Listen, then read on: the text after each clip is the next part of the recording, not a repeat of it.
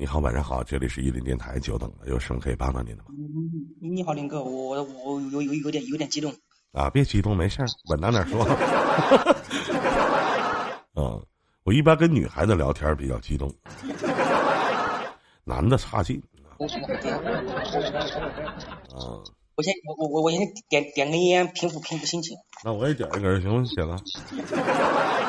我不瞒你，我跟艾拉聊天的时候，我特别激动啊。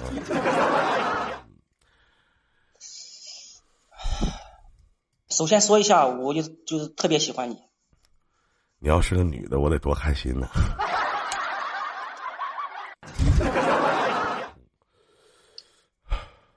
有的时候吧，兄弟，说实话，就是挺自豪的，真的。你像我这个形象样貌，也不光吸引老老娘们儿，也吸引俺小爷们儿。嗯，挺好的。就是感觉你这个人特别真实。啊，确实，这确实非常真实。有什么说什么。嗯。我特别喜欢你那句话：“惜我者是惜我，惜我者我惜之，不惜我者去。”对。对对对。嗯我今天连麦呢，其实也没有没有太多大了，兄弟，今年。我嗯，八七年了，八七年今年三十五了，虚岁三十六了。啊，都三十五岁了，八七年属兔的是吧？嗯，对对，我今天连麦呢，主要想说一下我和我媳妇的事情。好，嗯，来聊聊。嗯，我感觉我和我媳妇的感情，嗯，中等偏上吧。那就算很牛逼了，中等偏上，真的。让我先让我嗯，我我我从头开始说吧啊，我八七年的，我老我媳妇八九年的，嗯，我们相遇在二零零六年，嗯，我记得特别清楚，那是一个很热很热的夏天，那个时候条件特别差，在工厂里面上班，没有空调，啊。我在那边，我在那个工厂里面上班，突然间有一天，有一个女孩子进入了我的视线，长得又漂亮，身材又好，我一眼就相中了，然后就开始疯狂的追求呗。嗯，他是他是怎么进入到你的视线的呢？他到我们到我们工厂里面上班。啊？到我们工厂里面上班。那么长得还漂亮、身材又好的女孩子到工厂里边上班，那个时候小嘛，那那一年那一年我我我我我应该是十八九岁，她我一般长得漂亮、身材又好的女孩子，我都是在 KTV 里边见的。嗯，或者马路。那个时候追求，那个时候追求她嘛，那个时候追求她，她不同意，因为我身高只有一米六三。哎呦！那个时候他身高一米六五。哎呦！啊，后来呢，就是不懈的努力吧，反正是追追最后追到了。嗯。追到了，就是说谈恋爱的过程当中是蛮甜蜜的。啊。后来呢，在一起我大概是追了大概有五六个月吧。啊。五六个月以后同居了，同居了嘛就怀孕了。嗯，在这个在这个追求她的过程当中，怀孕的过程当中，生小孩的过程当中，嗯，她从一米六五长到了一米七，但是我呢还，那我呢还是一米六三。我特别想知道那年他多大呀？十六岁，十八岁。他从一米六五长到了一米七，你他妈还一米六三呢？老弟说不好听的，你他妈那年已经从小培养啊。所以说，所以说，你看我和我我和我老婆的，我和我媳妇已经已经在一起十六年了。嗯。就是登记同居十六年，登记登记一零年登记的，一零年登记，今年二二年十二年了。哎呀，太牛逼了！在这在这在这十几年的过程当中吧，嗯，特别有压力。那他妈谁没压力呀？是不是？简单的简简单的举两说句不好听的，兄弟只能晚上中间走齐。简单的举简单的简单的举两个例子。嗯。有一次，我和我媳妇去买衣服，给我买衣服。啊。啊，那个那个店员就说：“你，哎，他说美女，给你弟弟买衣服。”哎呦，当时我就特别尴尬。还行吧。没说什么，你带儿子出来，儿子都这么大了。还行。你知道，兄弟，其实你不应该就是心里有什么不好的地儿。我跟你说，就是你既然在你嘴里，你媳妇是这个样子，你放心，你带你媳妇不管去哪个商场。他们都会认为你特别有钱，真的。不不不不不不，这这点林哥，就是说我这个人呢，长得又丑，个子又不高，又不会打扮。哎呀。就是我我我我我媳妇，就是我的家庭条件不好，我媳妇家条件也不好。哎呦我的天！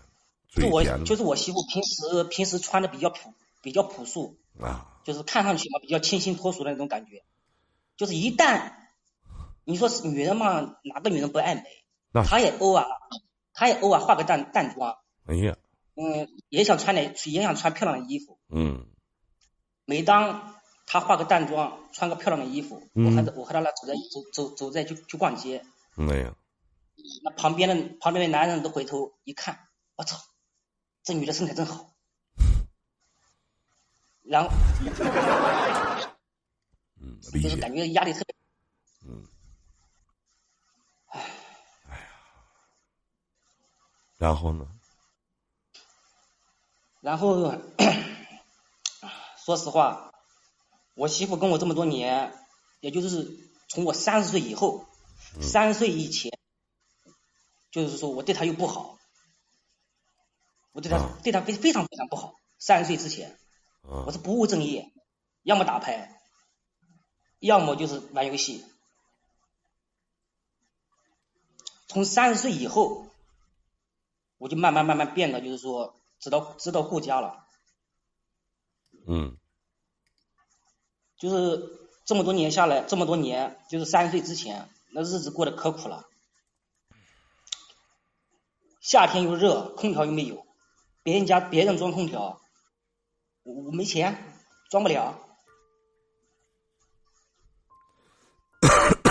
拿扇子扇呗，就是说，就是说，就是说，在我三十岁之前，他他跟我过的日子啊，林哥，你可能想象，你可能都想象不到，那过的是什么日子？我能想象到。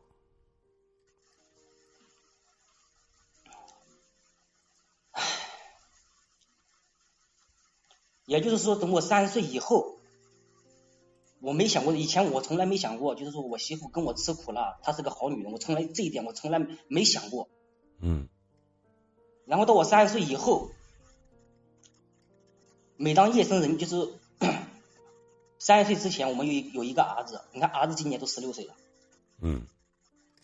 然后三十岁之前一直没没没要二胎，就那一个儿子没要二胎。嗯。也就是说，家庭条件是一方面，就是说。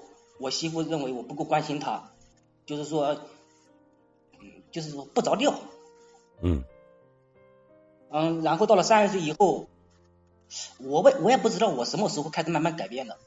我牌也牌也不打了，好几好好多年没玩没没打过牌了，游戏我我也不玩了，包括 Y 包括 Y Y 也是我今天晚上下载的。嗯。Y Y 之前之前是为了过来看我吗？对对对对对。因为我之前玩游戏的时候要需要用到 YY，然后后来我游戏不玩了，我 YY 也跟也也也就从来没就没登过了。啊。然后呢，我在无意当中上班嘛，上班有时候无聊呀，我就听小说，听小说嘛，然后无意当无意当中推荐一个一零电台情感，哎，这逼玩意儿啥听的？一听一发不可收拾，每天都听，每天都听。就是边听你的节目，我边反思，我这么多年，我是，反正怎么说呢？这么多年，这么多年，真的没没做到一个父亲的责任和一个丈夫的责任。嗯。然后从三十岁以后，哎，我媳妇突然间发现，哎，你现在怎么改变好多？她就跟我商量，她说要不我们要个二胎吧。其实我相信，就是当你听到你媳妇儿或者你爱人嘴里面跟你说说我们要个二二胎吧，所以在那个阶段的时候，我觉得算是对你这一段时间改变的一个认可吧。当时你心态、心理的状态，我觉得应该蛮幸福的，或者会有。其实说的蛮幸福的，其实内心里面还有些许小小的那种男人的委屈，对吗？对对对对，对吧？我说我揣摩你的心思状态，对不对？对对对，我这么多年我可委屈了，为什么委屈？我媳妇在工在在厂里面上班，就是说追求我老追求我我媳妇的人特别多，我相信。是我我媳妇呢，就是说我和同事正常聊天，没有没有说他如果说对我动手，我媳妇说如果说一个男的对我动手动脚的，那是肯定不行的。就是正常聊天，同事之间正常聊天，难道不行吗？我说我我说我会，我看着我心里不舒服。嗯。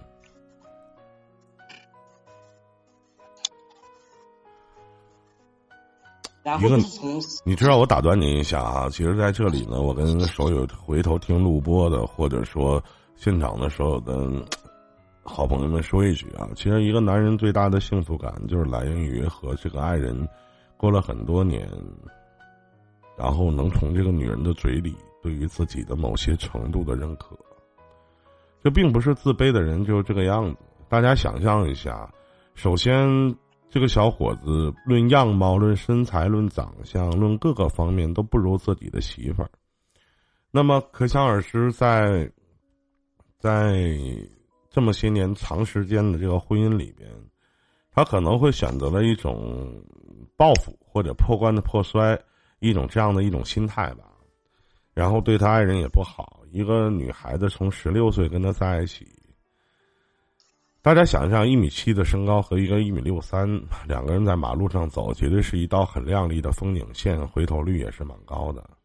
长时间的这种心理打压下，他们还能走到今天，走到现在，我觉得很不容易。不光是这个男人的改变，也是这个女人的忍忍，真的。我很喜欢你的故事，很喜欢你的经历，也谢谢您的分享。林哥，三十岁之前，我从来没想过存钱。嗯，我就是说有多少花多少，我老婆也管不住，我媳妇也管不住。从三十岁以后，我就是说开始知道攒钱了，然后就是说这几年手里边也也有也有积蓄了。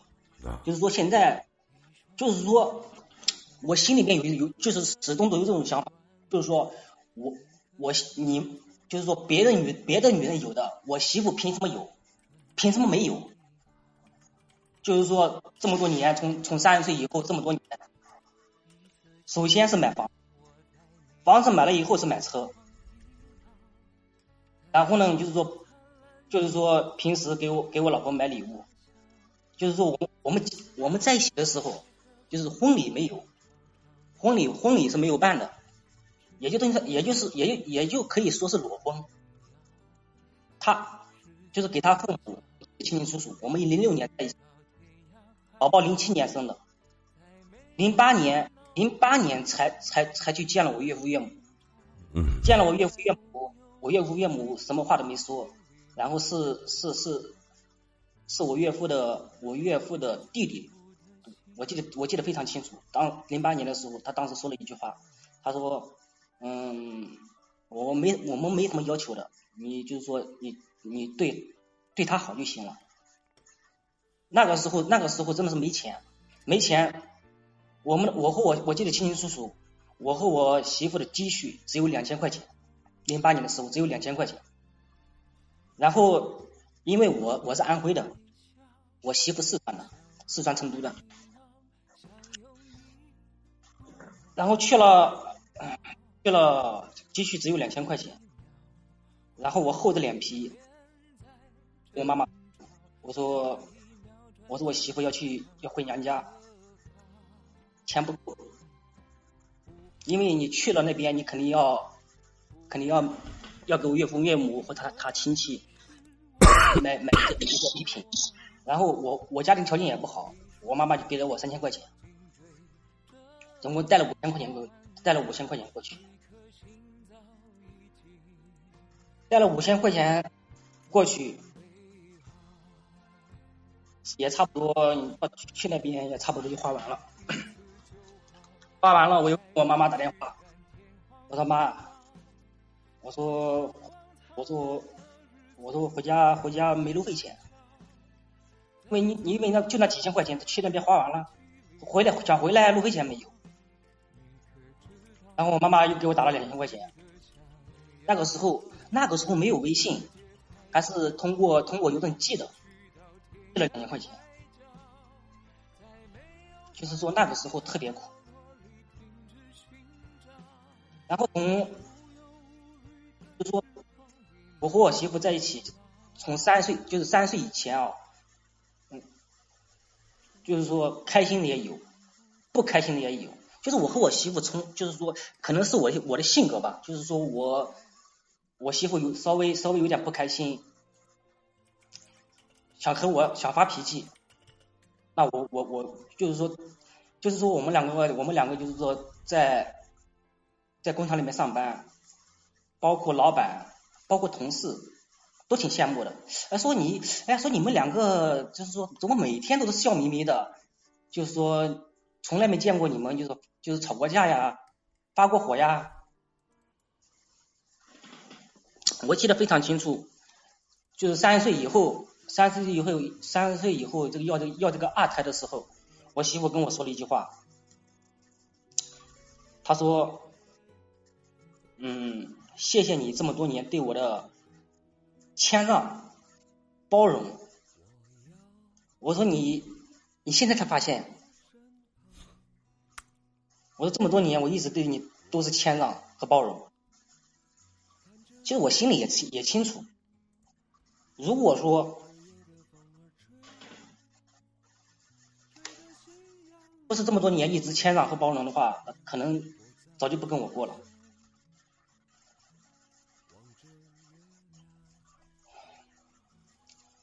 今天你爱人在家吗？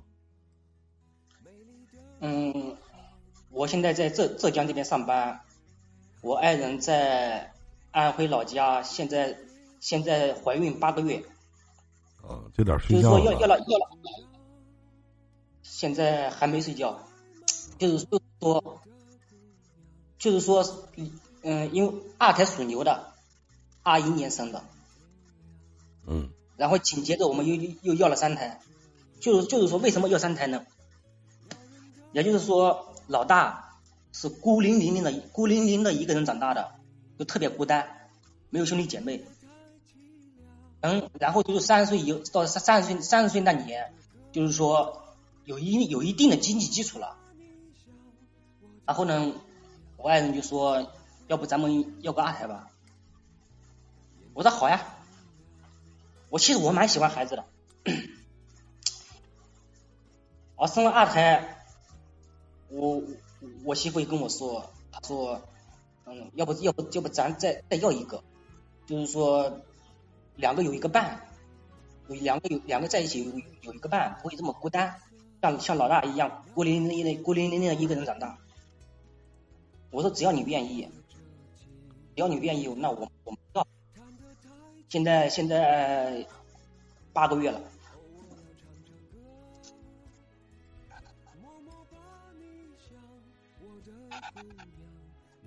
其实我对我自己评论，评论我自己，我不是一个好男人。嗯。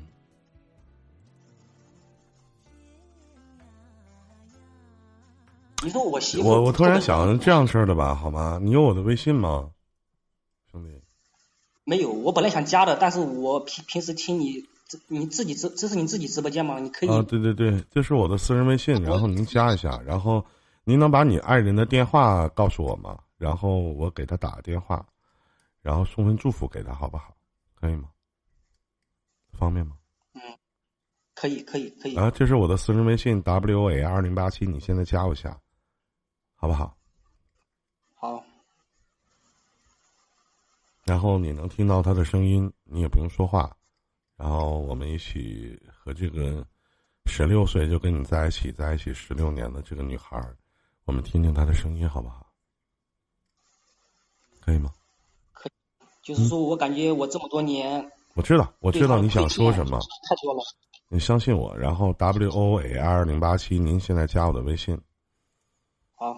嗯。我正正在加。好。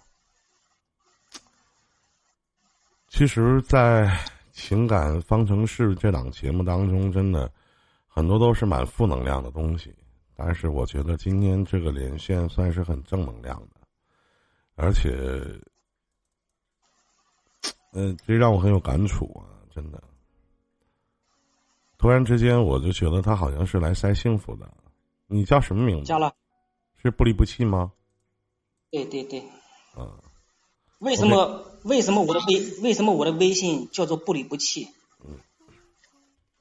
我记得清清楚楚，零六年我和我媳妇在一起的时候，他的父母是不同意的。然后他的父母让他的让他的姨哥，嗯。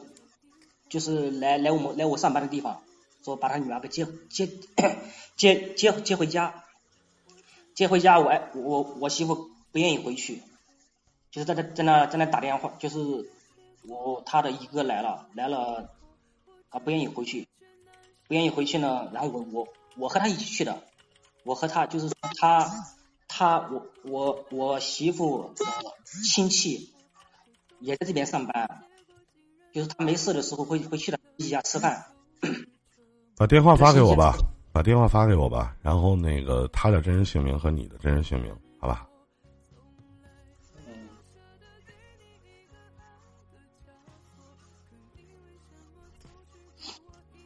我拿哥的私人手机给他打一个，我就不拿网络电话了，然后你也能听得见，好吧？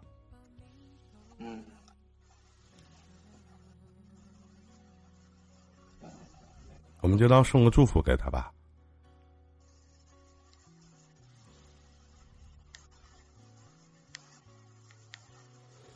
他知道你听我的节目吗？他不知道，他不，他知道我一直喜欢听，就最近嘛，我跟他说了嘛，我说他知道我听喜欢听小说。最近呢，我跟他我跟他有提过，我说。我最近在听。你叫什么名字？你真实姓名叫什么？你打出来，然后他的真实姓名。你是现在你说也没关系。我跟他说过，我说我最近在听一情感节目，我就说的说的说的蛮好的，就是通过这个情感节目，我说我说他叫他叫黄建英吗？对对对。那你呢？我就说通过这个情感节目，我听了，就是说我感觉我自己以前。做了好多，就是说做的不够好。我们听听。有可能，有可能是我儿子在接，因为这个时候有可能在洗澡，或者有可能有可能在干嘛。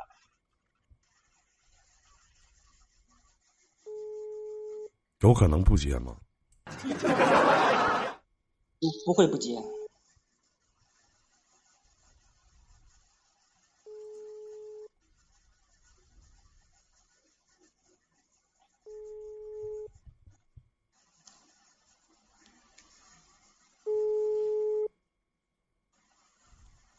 他没接。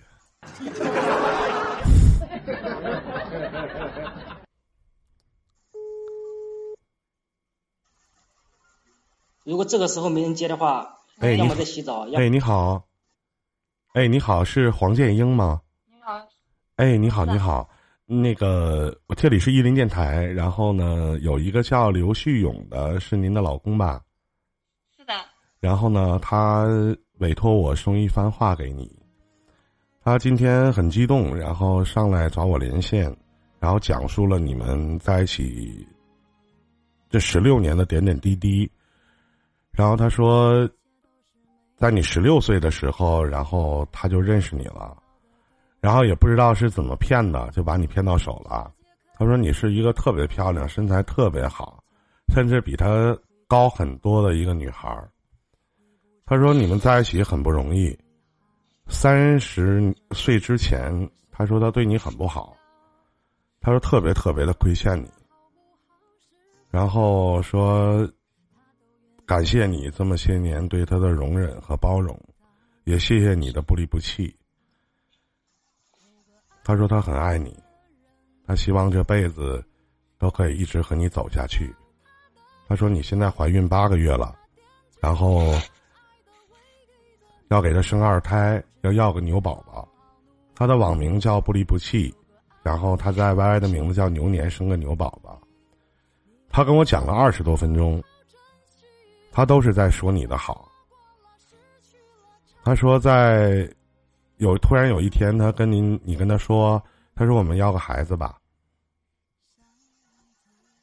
然后他说我媳妇可傻了，还跟我道歉，说感谢我对他的包容和理解。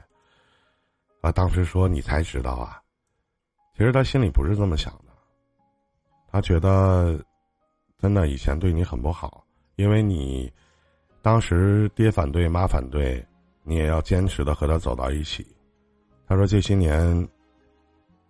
他说：“媳妇儿，你辛苦了。”他在节目现场呢，你有什么要跟他说的吗？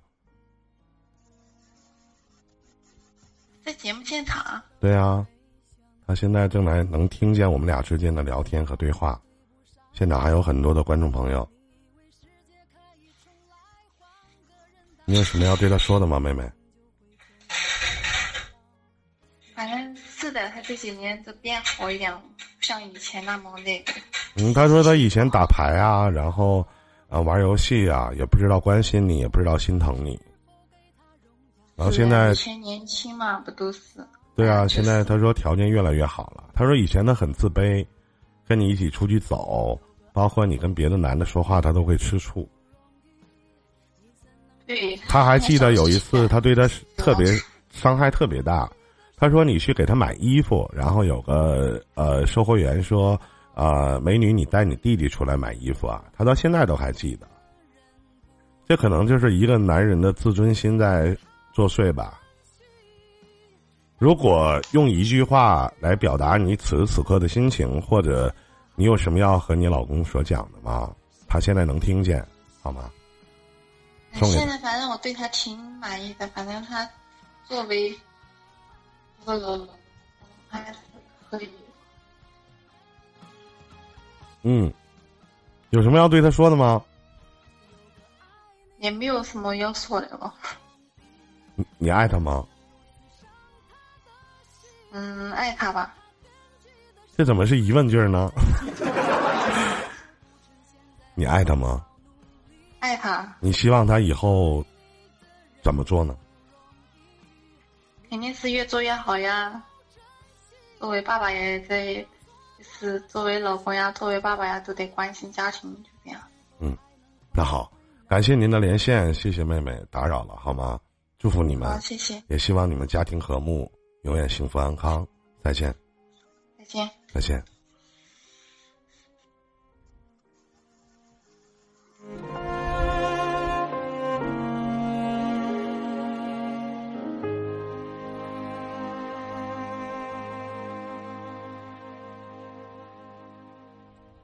觉怎么样？谢谢依林哥。我希望就是我把这些话，其实有些时候我相信你说不出口，但是我把这些话真的就是以一种别样的方式，然后送给他。啊，到时候我会把这个录音上传到各大平台，然后也当是给你做一个纪念吧。也感谢您的收听以及喜欢我这档伊林电台情感方程式的这档节目。依林依林哥，最后我再说一句。可以。我感觉我媳妇就是一个傻女人。是的，她很傻。如果离开，如果离开我，如果离开我，随便找一个条件都比我好。是的，不否认。但你知道他为什么一直要和你在一起吗？知道吗？因为他一定记得当初你追他的时候的那种表现，以及你曾经的一些承诺。对，就是为什么我的为什么我的网名一直没改，就叫不离不弃，记得非常清楚。在零六年我追求他的时候，他父母让他回家的时候，他哭着跟我说：“他说我为了你，我连我父母都不要了。”如果你以后，如果你以后不要我了，我那我只有死了。然后我当时我记得非常清楚，我就说了一句，我就说了一句，我说你若不离，我我绝不弃。对他再好一些，你现在是两个孩子的父亲，而且一个女人从十六岁跟了你到现在，她今年才三十二岁。希望你越来越好，对她，而不是对你自己，好吗？就像来自于王菲的这首歌，只是因为在人群中多看了你一眼，再也没能忘掉你的容颜。祝你幸福，好不好？再见，兄弟！祝你好运，再见。谢谢。想你时，你在天边。有的时候，真的，爱情就是这么奇妙。谁也不清楚未来到底会发生什么，也不知道明天和意外到底哪个先来。我老在说，这个世上真的没有什么后悔药，一旦失去了，可能追悔莫及。